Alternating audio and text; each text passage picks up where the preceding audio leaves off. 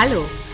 Heute gibt es eine neue Geschichte und zwar ein modernes Märchen von Paul Anderson geschrieben und zwar Alice im Neuland. Und zwar ist das die Geschichte des Internets. Aber es kommt ein Fuchs vor, eine Schildkröte und die Alice, die mit diesen beiden sich auf die Reise macht. Kapitel 7 Wissen ist Macht. Alice stand in einem großen Raum voller Regale. Die Regale waren mit Büchern voll gestopft und reichten bis zur Decke. Sie war ganz allein und hatte auch etwas Angst. Die Stille war erdrückend und der Raum schien ihr mit jedem Schritt größer zu werden. Plötzlich fiel ihr eine Strophe aus einem Kinderlied ein.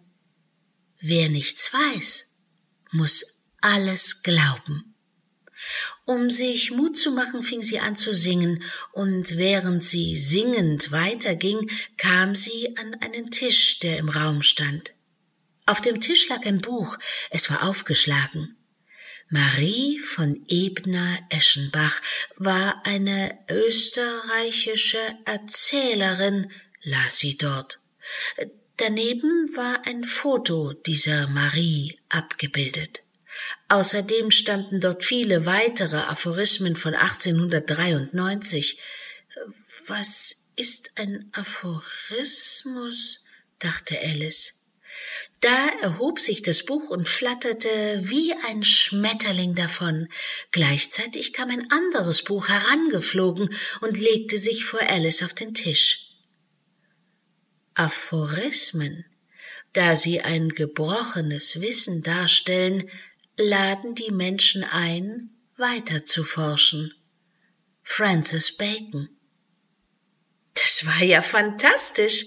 Alice fühlte sich wie bei einer Schnitzeljagd. Ein um das andere Buch kam und flog wieder davon. Alice saß an dem Tisch und war ganz vertieft ins Studium. Die Bücher flatterten um ihren Kopf und zwischen den Regalen hin und her. Woher kam nur all dieses großartige Wissen?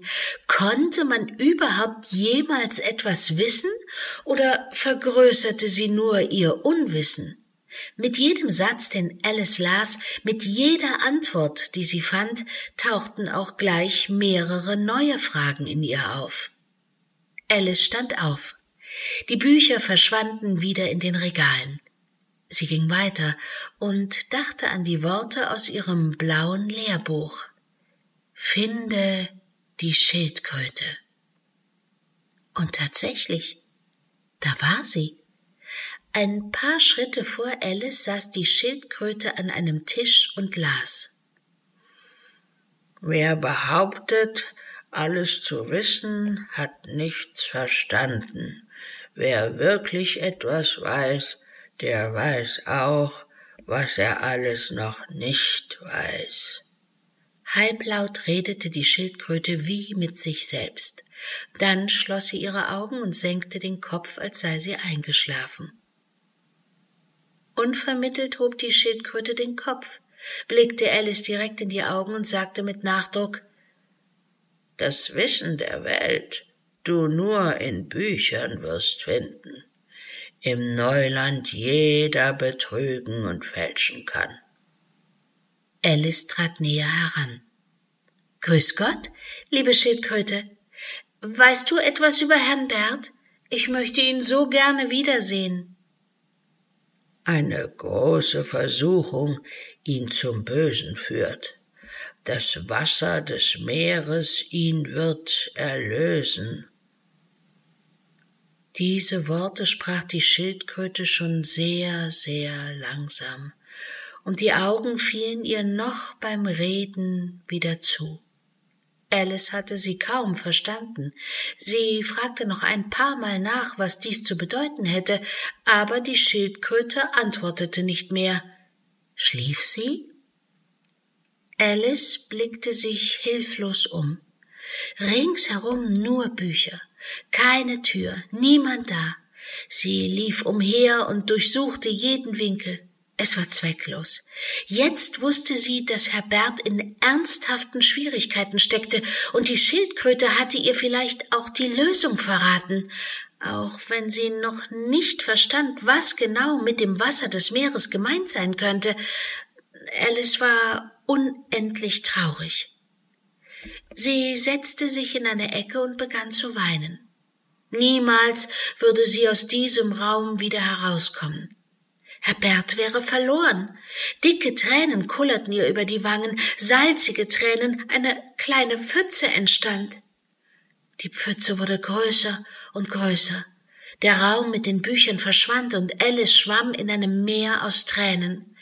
Sie saß auf einem Floß oder war es ein Fels? Sie blickte sich verwirrt um.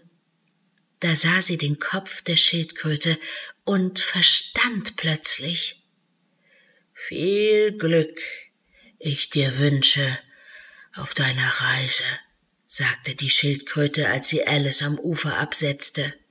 Folge deinem Herzen. Und das Einhorn mir Grüße.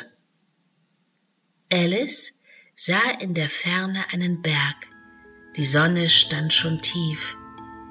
Sie lief auf beide zu.